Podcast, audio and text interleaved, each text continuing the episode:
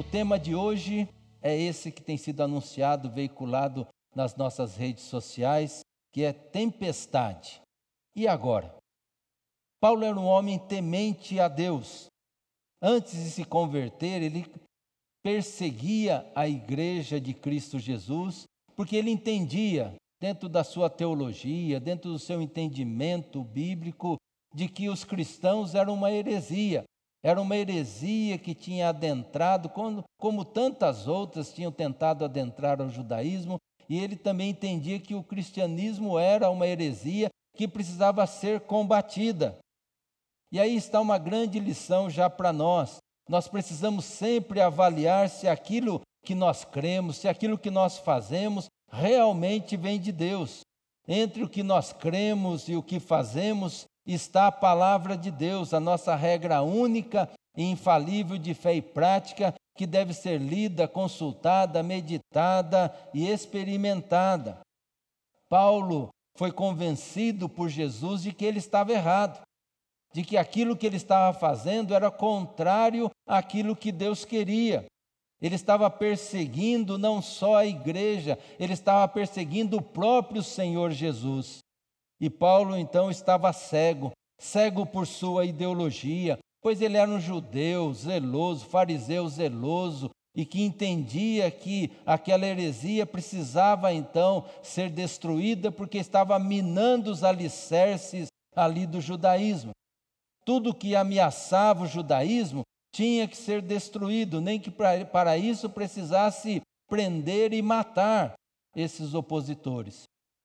Após o encontro com Jesus, os seus olhos se abriram e ele começou a enxergar corretamente. Começou a ver que a vida é mais importante do que a religião, a ideologia, o templo, os costumes. E a partir daí, Paulo viveu todos os dias para servir a Jesus, para fazer a vontade de Jesus. Nada era mais importante para o apóstolo Paulo do que pregar a Jesus Cristo que morreu por nós e ressuscitou. Se tivesse Facebook ou Instagram nos tempos do apóstolo Paulo, certamente você iria receber as postagens dele referente à palavra de Deus, muito mais do que outras coisas. Mas o fato de Paulo ser um servo consagrado a Deus não o livrava das tempestades, não o livrava dos problemas, das dificuldades que infelizmente fazem parte da nossa vida. Lá em 2 Coríntios, no capítulo 11, verso 23 a 29, Paulo dá o seu currículo como servo obediente a Deus.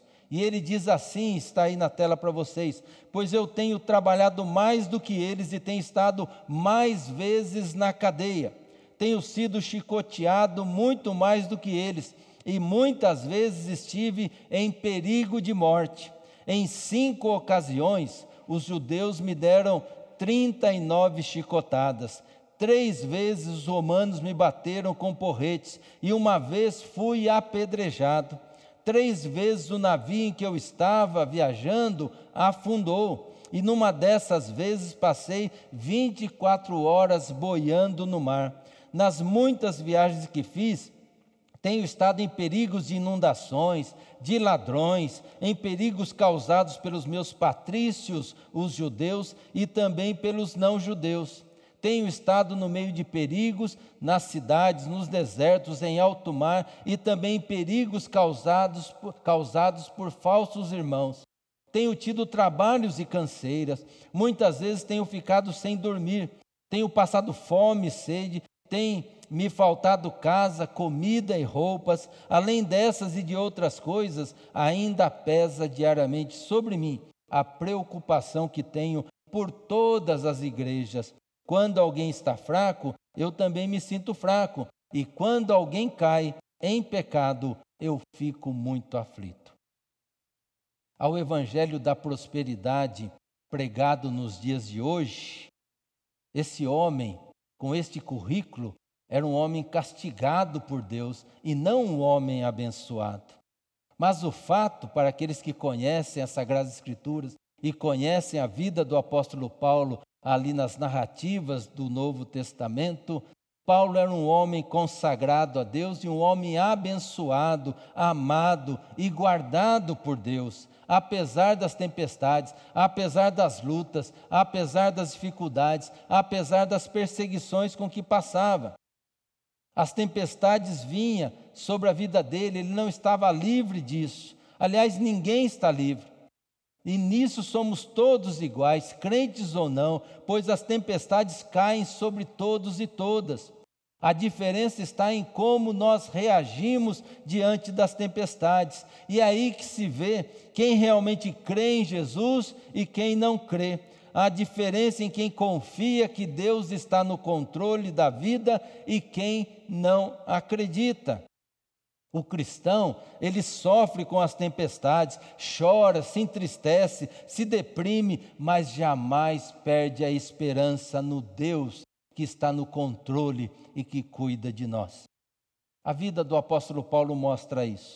No seu currículo constam três naufrágios, três vezes que ele entrou no barco e o barco afundou. Ainda bem que não existia avião naquela época.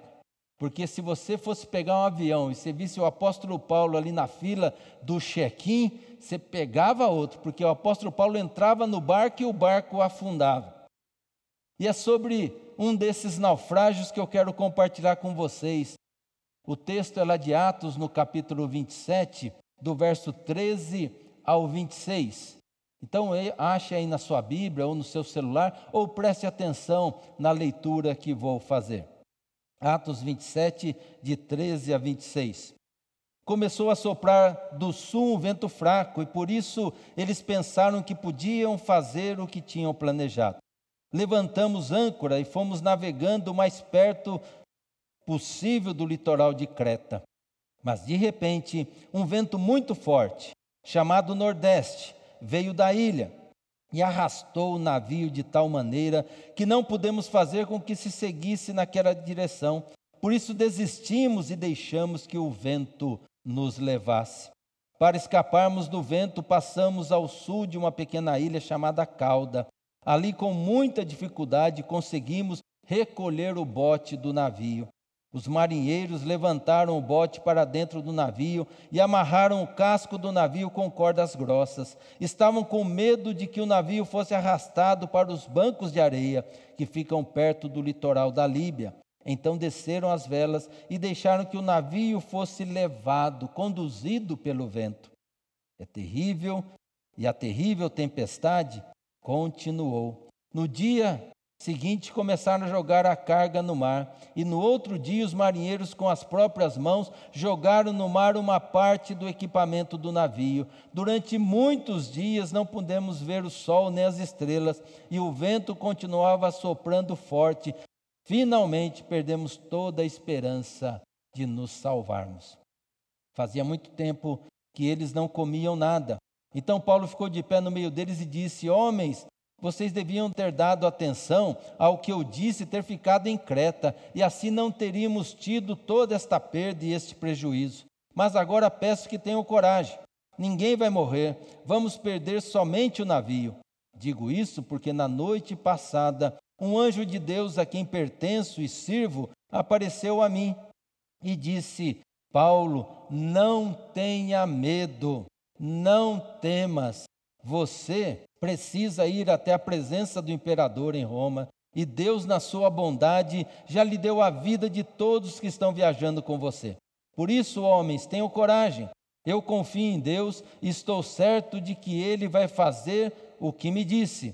Porém, vamos ser arrastados até alguma ilha. Paulo estava no templo em Jerusalém.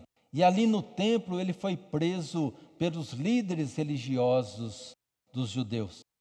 Foi acusado de ensinar e incitar os judeus a crerem em Jesus e abandonar as leis judaicas. Também estava sendo acusado de ter trazido gentios para dentro do templo. Os líderes judeus queriam matá-lo, Mas Paulo, que também era cidadão romano, ele foi protegido pela guarda romana. E de Jerusalém ele foi conduzido até Cesareia. Cesareia era a sede do governo de Roma, lá na Judéia. E Paulo estava agora entre os dois poderes: o poder civil, que era o poder de Roma, o poder então político e militar, e o poder religioso, que era o sinédrio. E ele estava ali para ser julgado. Paulo, sabendo da intenção dos líderes judeus que queriam matá-lo, que queriam pegar uma brecha ali em algum momento para matá-lo, ele apela para ser julgado em Roma diante do imperador. E como cidadão romano, ele tinha esse direito. Na verdade, esse era o grande desejo do apóstolo Paulo: chegar até Roma, pregar ali em Roma, anunciar o evangelho de Jesus ali a César e a todos ali em Roma, como também fortalecer, animar, edificar a igreja que já existia lá na cidade de Roma. Não era bem do jeito que ele queria. Paulo queria que fosse numa viagem missionária, que ele chegasse ali, encontrasse os seus irmãos e irmãs, e ali então ele faria suas conferências missionárias, pregaria o evangelho a todas as pessoas. Não, Paulo estava preso. Mas Paulo sabia que tudo concorria para o bem daqueles que amam a Deus. Foi com ele naquele navio também Lucas, Lucas que vai registrando tudo é o livro de Atos. O mesmo Lucas, evangelista, lá do Evangelho de Lucas, é o mesmo Lucas que vai registrando ali tudo o que está se passando. E Lucas vai junto. Paulo tinha, vamos dizer assim, esse benefício por ser cidadão romano. Vai também com eles muitos outros prisioneiros, vai a tripulação, era um total de 276 passageiros.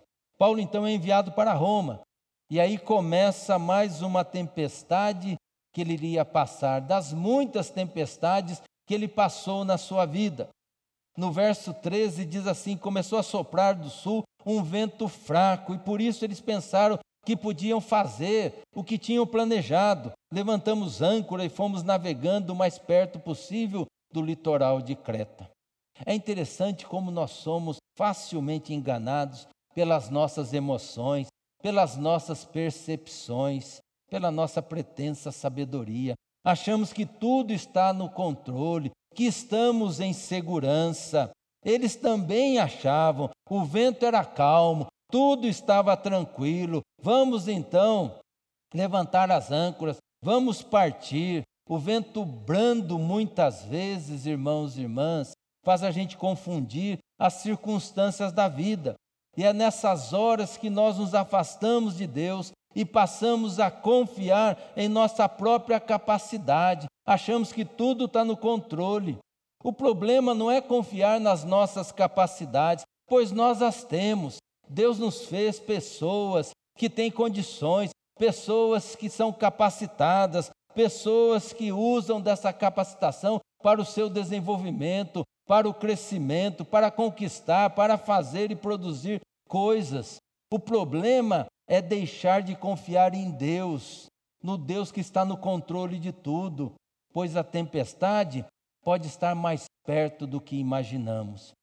E foi o que aconteceu. Saíram com o vento fraquinho, mas no verso seguinte diz: Mas de repente, um vento muito forte, uma tempestade, um vento chamado Nordeste, veio da ilha. A vida é assim. Num piscar de olhos, nós podemos sair de um vento calmo e entrar numa violenta tempestade. A pandemia trouxe isso para a humanidade. Tudo estava calmo, tudo corria, parecia bem para nós. Fomos abraçados de repente por um tsunami que desestruturou a nossa vida em todas as áreas. A crise chegou de repente, o mar se revoltou. Pior, ficamos impotentes diante desse vírus, ficamos impotentes diante dessa situação, diante dessa pandemia, assim como eles também ficaram diante da tempestade. No verso 15 diz: E arrastou o navio de tal maneira que não pudemos fazer com que ele seguisse na direção certa. Por isso desistimos e deixamos que o vento nos levasse. Ou seja, não dá mais por que fazer. A tempestade era tão forte que eles perderam o controle da embarcação. O navio não obedecia mais a nenhum comando, o barco estava à deriva, as coisas fugiram do controle e a vida virou de cabeça para baixo. Não é assim que muitas vezes nos sentimos diante do que estamos vivendo, diante dessa pandemia, em relação à saúde, o trabalho, o negócio, tudo perdeu o controle. As ondas bravias superaram a nossa capacidade de gerenciamento e a crise tornou-se mais forte do que as nossas forças. Talvez você esteja assim, perdeu o controle da vida, perdeu o controle do casamento, perdeu o controle das finanças, perdeu o controle da família. Agora, os ventos da pandemia é que estão te levando, que estão te conduzindo. E aí vem a desesperança, assim como aconteceu com aqueles que estavam no navio ali junto do apóstolo Paulo. No verso 20 diz: Durante muitos dias não pudemos ver o sol e nem as estrelas, estava tudo escuro. E o vento continuava soprando forte, ou seja, a tempestade batia ali, dia após dia, sobre eles. E finalmente perdemos toda a esperança de nos salvarmos. Perderam a esperança de se salvarem, perderam a esperança de permanecerem vivos. O desespero tomou conta, acabou tudo. Não há coisa pior na vida do que perder a esperança. Vem a tristeza profunda, a depressão, a falta de vontade de fazer coisas que antes trazia alegria, que antes trazia prazer, já não traz mais. E pior, muitas vezes perde-se a vontade de viver. Tem muita gente assim, crente ou não, há muita gente sem esperança, esperança que a pandemia vai acabar, esperança que a vida vai prevalecer. Mas a tempestade chegou. E agora? O que fazer diante da tempestade? Aprendamos com a palavra de Deus. No verso 21 a 25 diz assim: Fazia muito tempo que eles não comiam nada. Então Paulo ficou de pé no meio deles e disse: Homens, vocês deviam ter dado atenção ao que eu disse e ter ficado em Creta, e assim não teríamos tido toda esta perda e prejuízo. Mas agora eu peço a vocês que tenham coragem ninguém vai morrer. Vamos perder somente o navio. Digo isso porque na noite passada um anjo de Deus a quem pertenço e a quem eu sirvo apareceu a mim e disse: Paulo, não tenha medo. Você não precisa, você precisa ir até a presença do imperador. Deus tem esse propósito para a sua vida, então fique tranquilo. E Deus, na sua bondade, já lhe deu a vida de todos que estão viajando com você. Por isso, homens, tenham coragem, eu confio em Deus e estou certo que Ele vai fazer aquilo que Ele me disse.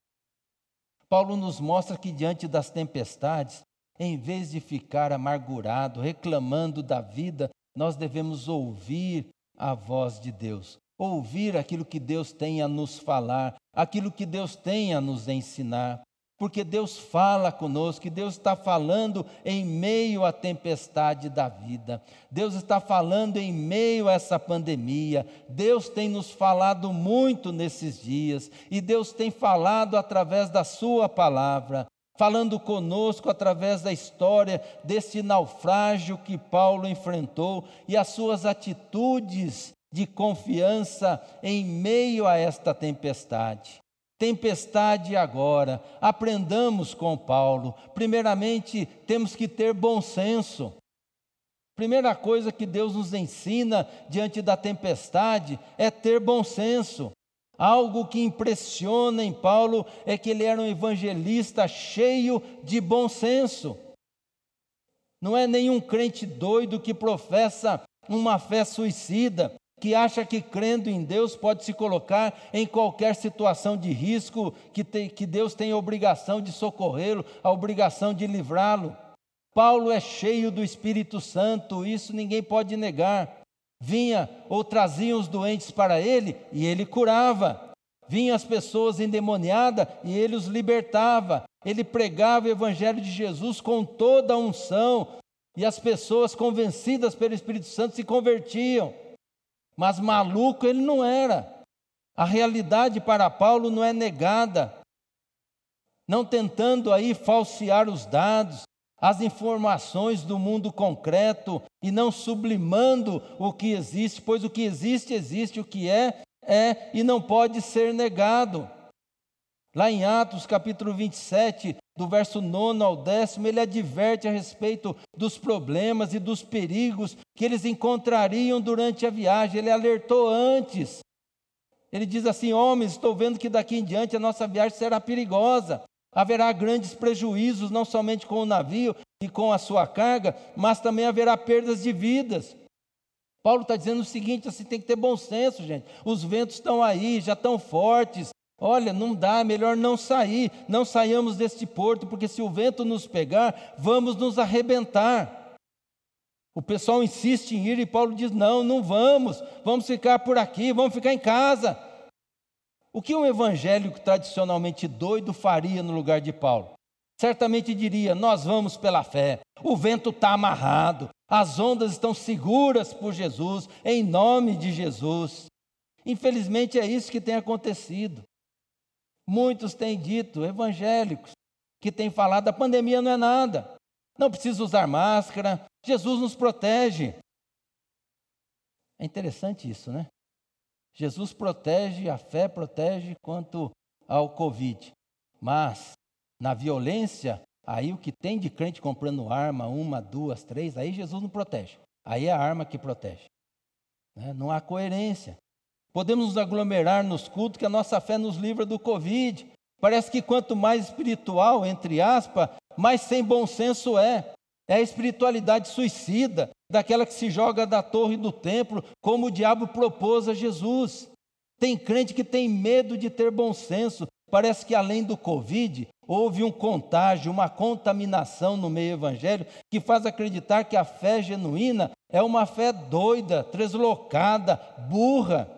Aí, quando agimos com bom senso, quando os cristãos que têm bom senso agem da maneira correta, alguém diz: Você não tem fé.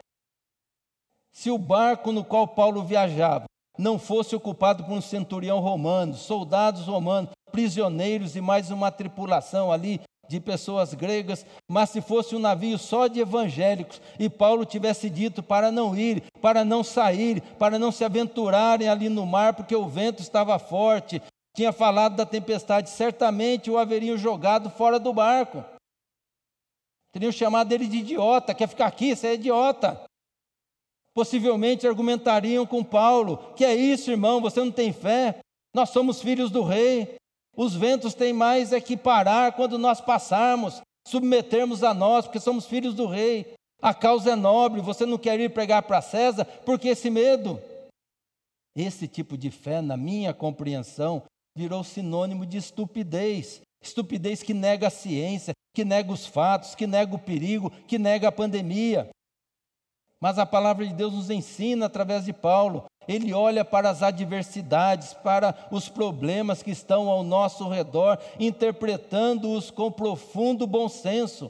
Ou seja, se vai chover, por que não leva o guarda-chuva? Se vai ventar forte, por que não se abrigar? Se não é prudente sair agora, nessa hora, por que não esperar?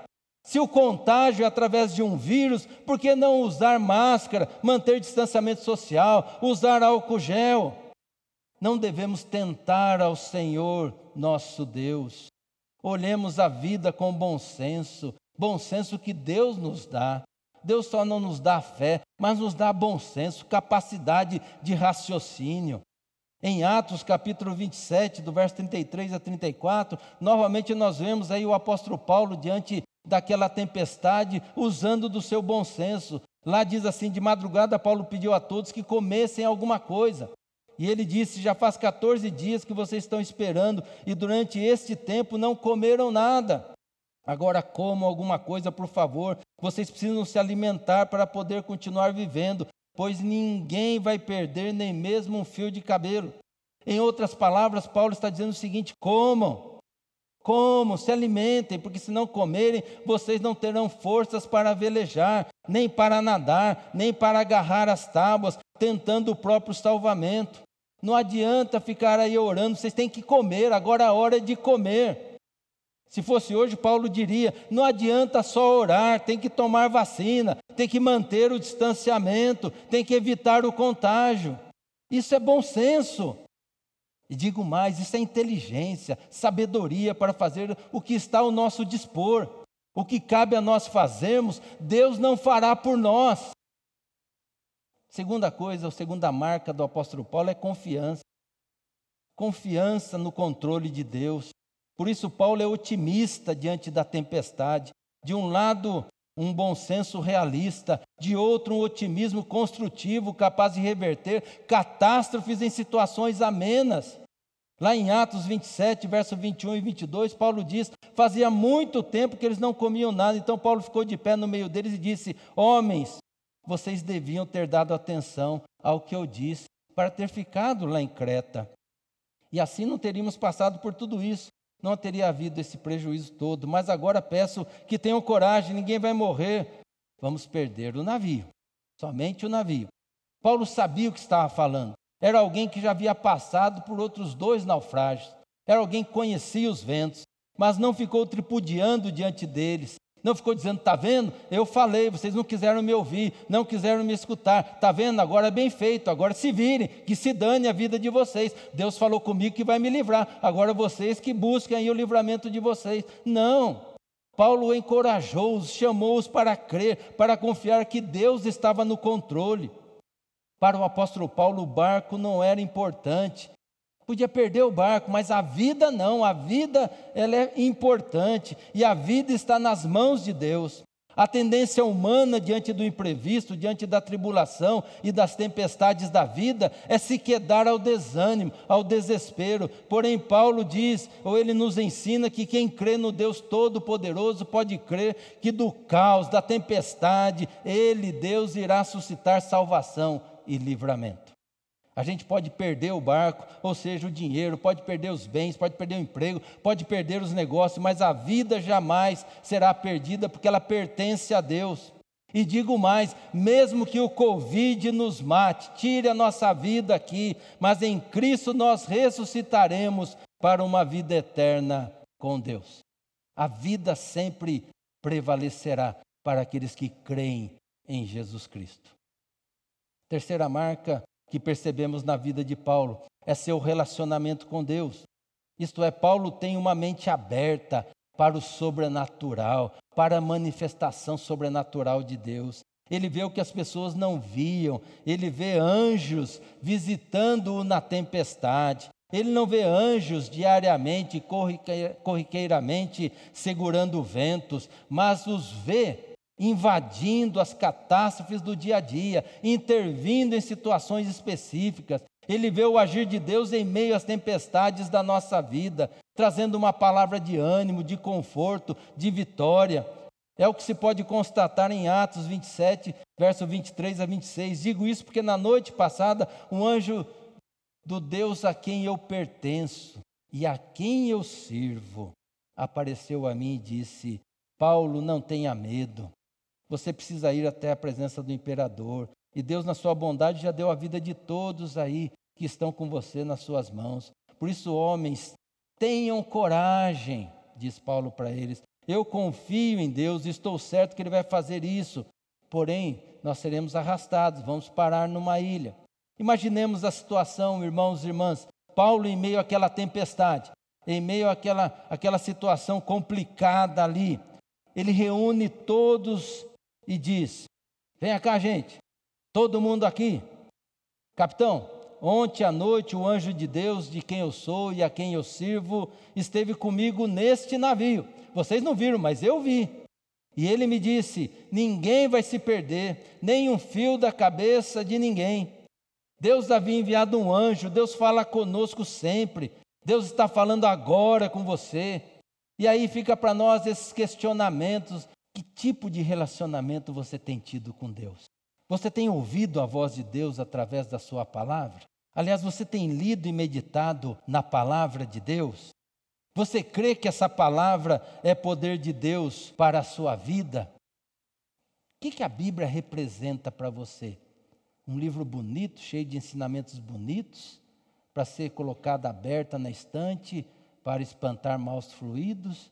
ou é palavra de Deus que te orienta, é regra de fé e prática para a sua vida. Conta que um pastor foi visitar uma família durante a semana e ele chegou lá e ele viu uma situação assim, conturbada, um alvoroço ali dentro do lar, o esposo, a esposa brigando com os filhos, ali, aquela balbúrdia toda. E o pastor então chegou ali e falou: O que é que está acontecendo? O que, que aconteceu para que vocês estejam tão assim, tão nervosos, tão desesperados? E aí a mulher falou: Então, pastor, é que está difícil aqui, ninguém me escuta, ninguém entende e nada. E eu, e eu perdi meu óculos, eu estou procurando meu óculos, eu não tenho dinheiro para fazer outro óculos, e eu não acho esse óculos de jeito nenhum, e os filhos não ajudam em nada nada, o marido também não ajuda em nada, e está aquela confusão toda ali, tal, tal, tal, tal. E o pastor fala assim: então faz o seguinte, nesse momento vamos orar, vamos descansar nas mãos de Deus, vamos pedir a Deus, mas vamos ouvir o que Deus tem a nos falar. Então pega a Bíblia lá para mim. E a mulher foi lá, pegou a Bíblia, e quando ela abre a Bíblia, o óculos estava lá. Ela tinha guardado o óculos ali no domingo, quando foi na igreja. Quando ela abriu a Bíblia ali na igreja, depois fechou, já era na sexta-feira, e ela não tinha aberto a Bíblia. O que, que a Bíblia significa para você? O que, que é a Bíblia para você? Você que frequenta a igreja há 200 anos. O que, que é a Bíblia para você? É aquela que te orienta em tudo? Ou você tem buscado orientação em outros lugares? O que, que é a Bíblia para você? Outra marca de Paulo é saber olhar para a vida com muita praticidade. Em Atos 27, verso 30 a 31, Diz assim: Aí os marinheiros tentaram escapar do navio. Baixaram o bote no mar, fingindo que iam jogar âncoras da parte da frente do navio. Então Paulo disse ao oficial romano e aos soldados: Se os marinheiros não ficarem no navio, vocês não poderão se salvar. Paulo está dizendo o seguinte: quem entende de navio, quem entende de embarcação, de fazer o barco chegar até o seu destino, são os marinheiros. Evangelista entende de pregar a palavra, evangelista entende das coisas de Deus, mas quem entende de conduzir o navio, de conduzir o barco, são os marinheiros. Então segurem eles aí, segurem eles ali.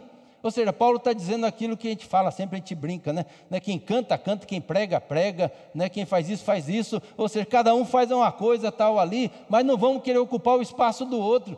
Que Paulo está dizendo, seja prático. Eu sou um servo de Deus, eu sou consagrado a Deus, Deus tem falado comigo, o anjo apareceu aqui, só que nós precisamos dos marinheiros. O fascinante é que Paulo tem a mente cheia da grandeza, da graça e da sabedoria de Deus, mas respeita o acervo da sabedoria e da ciência humana, dada por Deus às suas criaturas, feitas à sua imagem e semelhança. Tudo vem de Deus, essa sabedoria aos cientistas. Paulo sabia que se os marinheiros abandonassem o barco, a coisa ia ficar muito feia, ia ficar difícil de salvá-los.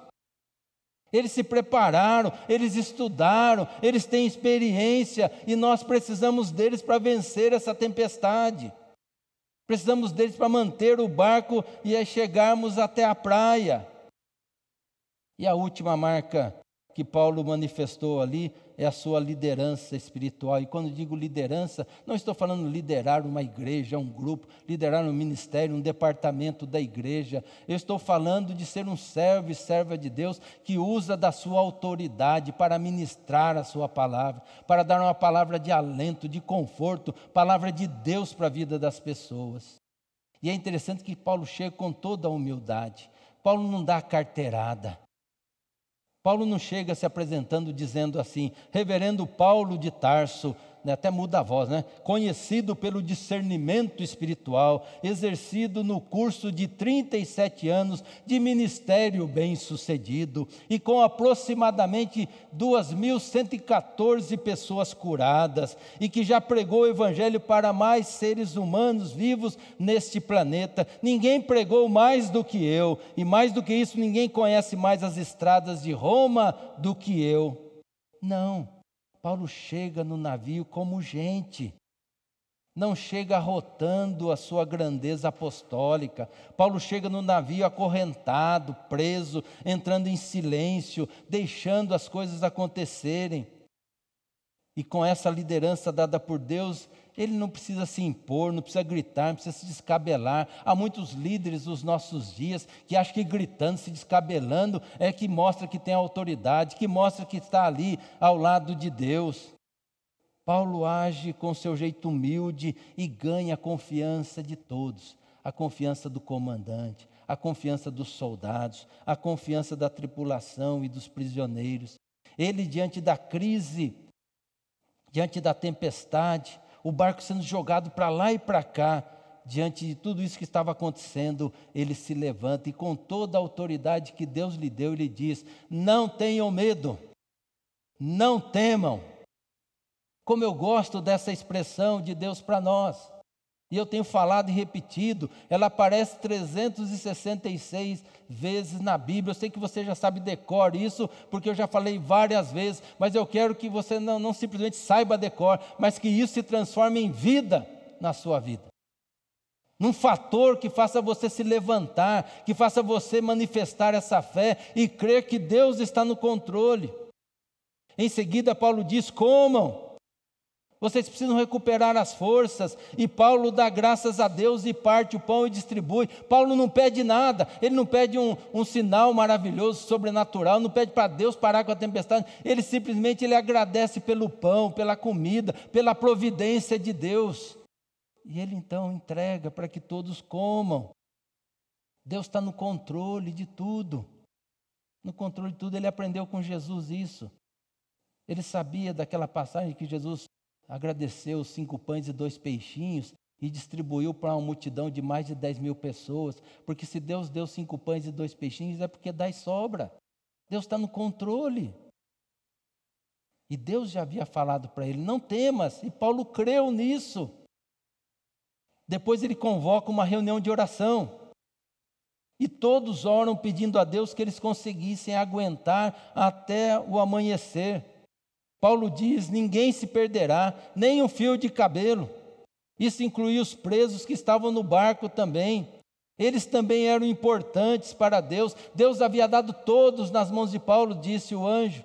Sinal que toda a vida é importante para Deus e mesmo aquelas que nós achamos que não tem jeito. No último domingo eu vou pregar que Deus não tem lata de lixo.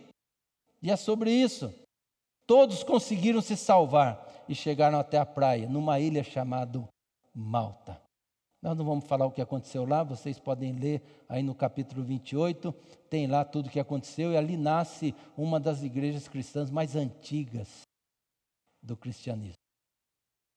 Precisamos aprender com Paulo a enfrentar as tempestades da vida. Precisamos aprender com Paulo a enfrentar essa pandemia que parece não ter fim. Diante da tempestade, nós precisamos ter bom senso. Fuja de uma fé suicida, estúpida, que quer tentar a Deus.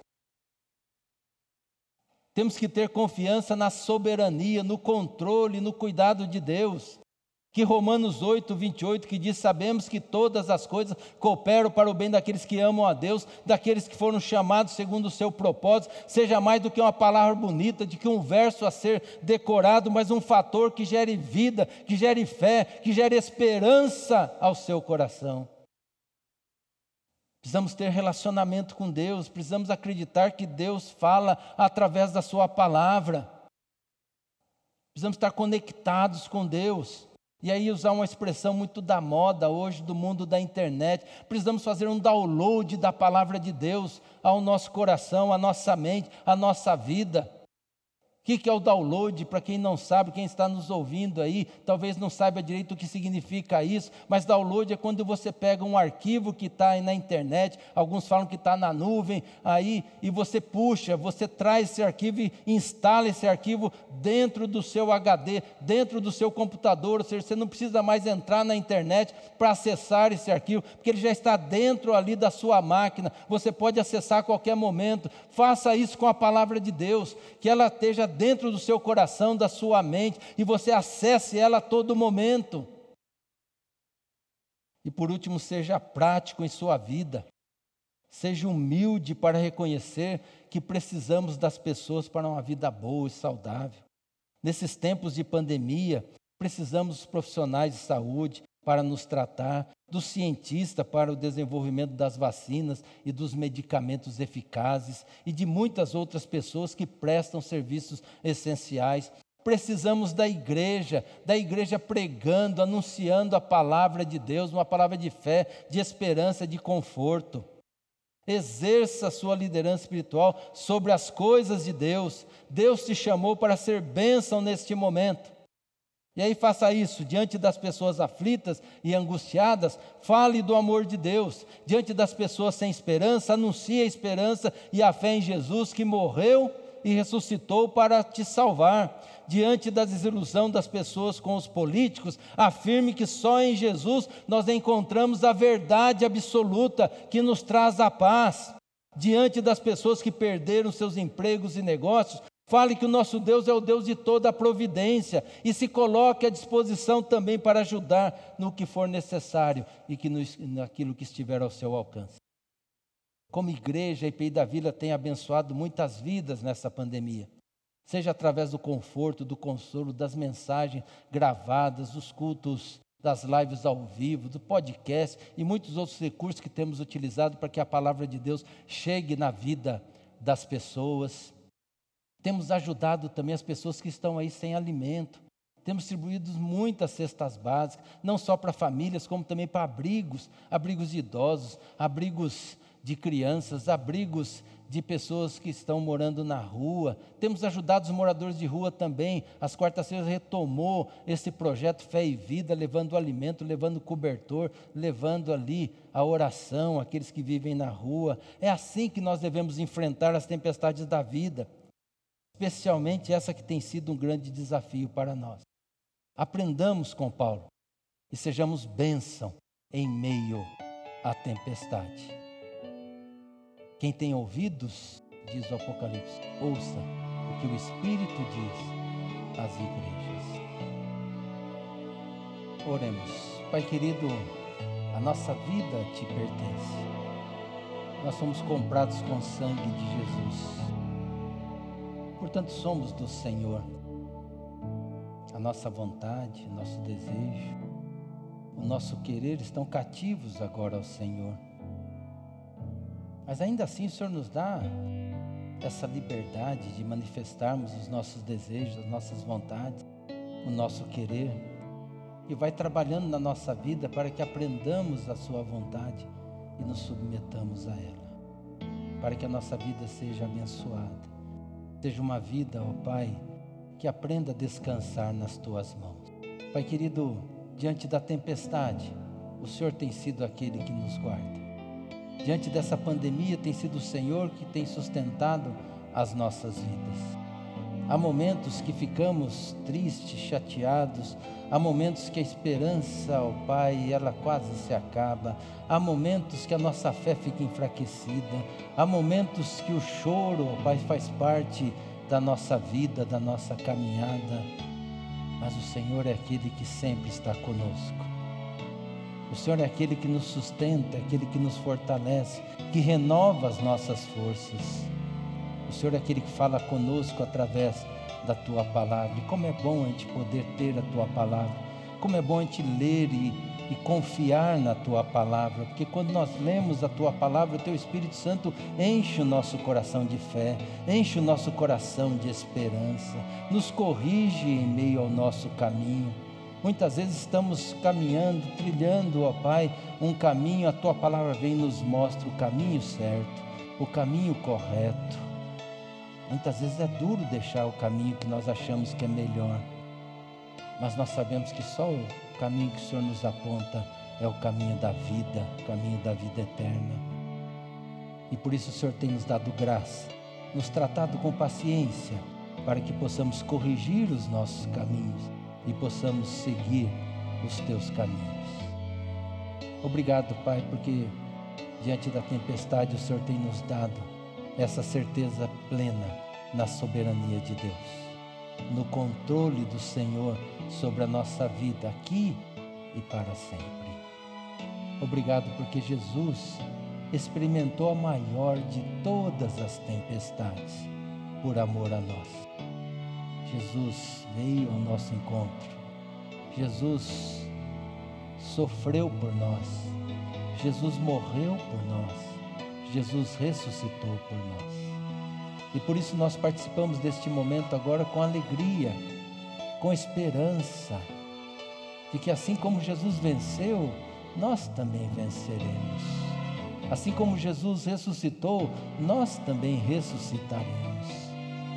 E que cada irmão e irmã, ao participar dos elementos do pão e do cálice, que simboliza o corpo e o sangue de Jesus, sejam revestidos pela tua graça, com o teu poder, com a tua misericórdia, e assim sejamos renovados no nosso interior, para que possamos fazer a tua vontade, exercer essa liderança espiritual diante das pessoas e dizer para todos e todas, neste momento de pandemia, neste momento de crise, de tempestade, só o Senhor é Rei, só o Senhor reina só o Senhor governa, só o Senhor está no controle. Obrigado, Pai, por esse privilégio. Obrigado, Senhor, porque fazemos parte do corpo de Cristo Jesus. Obrigado pela vida dos irmãos e irmãs que estão nas suas casas, nos seus lares, vão participar deste momento. Obrigado, Pai. Louvado seja o teu santo e bendito nome. Nós oramos agradecidos em nome de Jesus, nosso Senhor e nosso Salvador. Amém, amém e amém. Receber a benção e que a graça do nosso Senhor e Salvador Jesus Cristo, o amor de Deus, nosso Pai, a comunhão, as consolações, as manifestações, o ensino do Espírito Santo. Esteja, Pai querido, com a tua igreja, com o teu povo, hoje e para todos sempre. Amém, amém e amém. Deus abençoe você, uma semana abençoada para você e a sua família.